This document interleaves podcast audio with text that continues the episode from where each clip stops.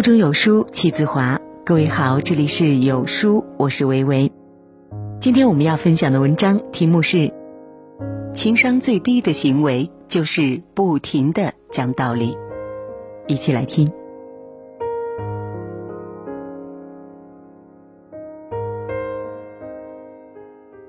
曾经听过这样的一句话：世界上最无效的努力，就是对别人掏心掏肺的讲道理。偶尔说说道理，或许别人还能听得进去；常常道理连篇，不仅达不到预期的效果，还很容易让人反感。不停的讲道理和不讲道理一样可怕。其实，与其不停的讲道理，不如把道理放在自己的行动里。著名主持人马东曾经在节目当中提及他的母亲，他说：“七十六岁的母亲最喜欢做的事情就是关灯。”屋里灯亮着，只要没人在，他就第一时间关掉。刚开始，马东会劝阻母亲，总是一开一关会影响灯的使用寿命，就算开着也费不了多少电。母亲总是回答“好好”，但接下来还是会像之前那样去关灯。后来过了一段时间，马东便也不再管这些事情了。马东说：“节约用电应该已经成为母亲固定的思维，所以无论你和他讲多少遍道理，都没有办法改变他多年来积累下来的行为。我们的父母亲不也是一样吗？你可能一遍一遍告诉他们隔夜的剩菜不要再吃，他们满口答应，转头却依然把菜放进冰箱。很多人可能做不到像马东那样去理解父母。”而是不停的和父母讲道理，甚至争吵，殊不知这不仅是情商最低的行为，还是伤害彼此感情的方式。奇葩说陈明是一位很厉害的辩手，每次说话都会让人觉得很有道理，爱讲道理好像也成为他的习惯。有一次，他老婆看中了一款包包，很想买，但是他看到包包的价格之后，试图说服老婆不要买。他讲了一大堆道理，讲到了民族情怀、这个包的性价比、收现比、收益比、风险比以及收支情况对比等等。但当他老婆听完，问了一句：“是你那些道理重要，还是我重要？”他马上闭嘴。有句话说得好：“家是讲爱的地方，不是讲理的地方。”高情商的人会懂得换位思考，设身处地的站在对方角度去思考、去理解。最近综艺节目《幸福三重奏》热播，很多人都被朗朗和吉娜这对年轻的夫妇圈粉了，因为这两个人的相处日常实在是太甜了。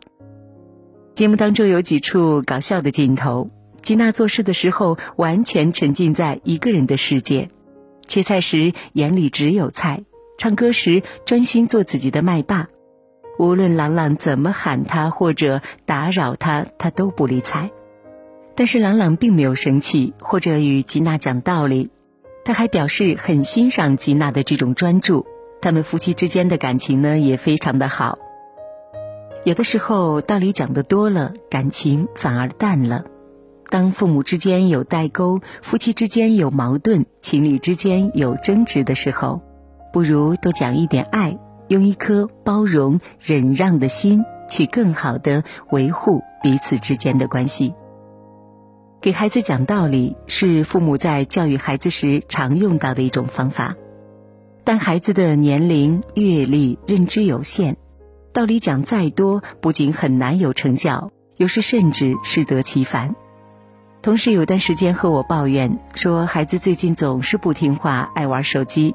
每次苦口婆心的教育孩子玩手机会坏眼睛，会耽误学习，但是孩子从不在乎。要是把手机强行没收，孩子还会哭闹，甚至赌气不吃饭，弄得同事实在是没办法。我问道：“你们在家也会玩手机吗？”同事说，下班回去没什么事儿，她和老公会看看电视或者是手机。我建议她不妨试着在孩子面前放下手机，陪孩子一起看看书、讲讲故事、做做家务。同事试过之后大喜，这方法果然有效啊！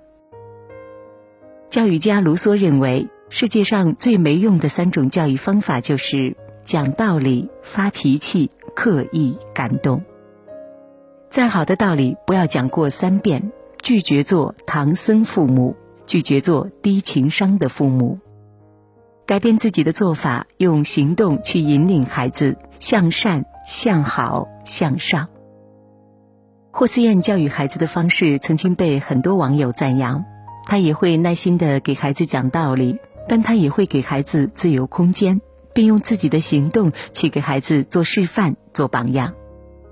妈妈是超人有一期当中，霍思燕想让恩亨捐出自己的一些玩具，但是呢，恩亨不太愿意。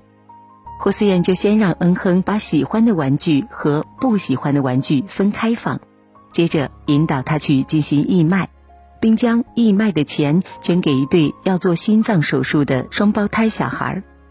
但手术费还差七万，卖玩具的钱远远不够。霍思燕最后捐了七万，帮孩子把手术费补齐了。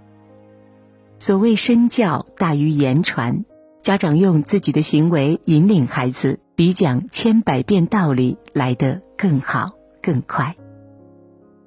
高情商的父母要学会敏锐感知孩子的情绪和感受，能与孩子共情并正面的引导，才能让孩子更舒服、更好的接受。朋友小琴前段时间休假去了上海迪士尼玩，回来之后分享了一句话，给第一次去迪士尼的朋友一些忠告。遇到插队的人，千万不要和他们理论。原来小琴遇上了无赖。晚上看烟花的时候，大家都站好了，放到一半时，突然有人插到他前面，举着手机。小琴当时很诧异，还礼貌的解释说这里需要排队，那个人却不搭理。后来小琴完全被那个人挡住，看不见了。他再次对那人说：“麻烦请排队，我们大家都是在这儿排队看。”没想到那个人转过头，大声的说：“他是在排队呀。”小青无语了。你明明刚刚插队过来的，而且你一直举着手机挡着，我们都看不见了。对方听完说了一句：“怕挤啊，怕挤就不要来迪士尼啊。”说完还狠狠的推了小琴一下。当时小琴气得不行，看烟花的兴致都没有了。当他后来看见有人在迪士尼因为和插队的人理论而被暴打的新闻，他庆幸当时还好，自认倒霉，没有与那个人争论太多，不然说不定也会被打。有的时候遇到这种人，不要不停的讲道理，因为根本讲不通，还不如避免减少不必要的麻烦。电视剧都挺好当中，苏明成为投资一事找舅舅借钱。后来投资失败，舅舅眼看着拿不回来钱，就找苏明成闹，之后还变成了讹钱。对于耍无赖的舅舅，不管苏家再怎么讲道理也没用。直到苏明玉拿出账本，算出舅舅拿了苏家二十万元未归还，舅舅一家才落荒而逃，没有继续纠缠。高情商的人明白道理要同懂得的人讲。对于没有必要的纷争，对于不明事理的人，对于无赖和没皮没脸的人，不停的讲道理最不值得。我们常说听了太多道理，却依然过不好这一生。同样，讲再多道理，依然改变不了任何人。不停的讲道理，不如去避免，对不值得的人不浪费时间和精力。不停的讲道理，不如去理解。对值得的人多一些爱和包容，不停的讲道理不如去解决，达到事半功倍的效果。不停的讲道理不如去引领，这才是最好的教育。行动大于言语，千万不要做一个不停讲道理的人。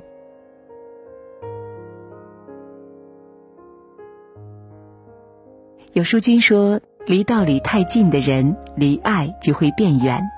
高情商的人从来不讲道理。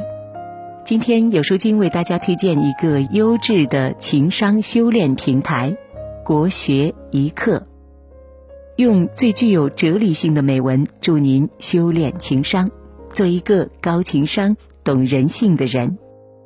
长按识别二维码关注国学一课吧。在这个碎片化的时代，你有多久没读完一本书了呢？长按扫描文末二维码。在有书公众号菜单免费领取五十二本共读好书，每天有主播读给你听。好了，这就是今天跟大家分享的文章。听完之后，不知道您是否有所感悟呢？欢迎在留言区抒发自己的感想。我是维维，我们下期再见喽。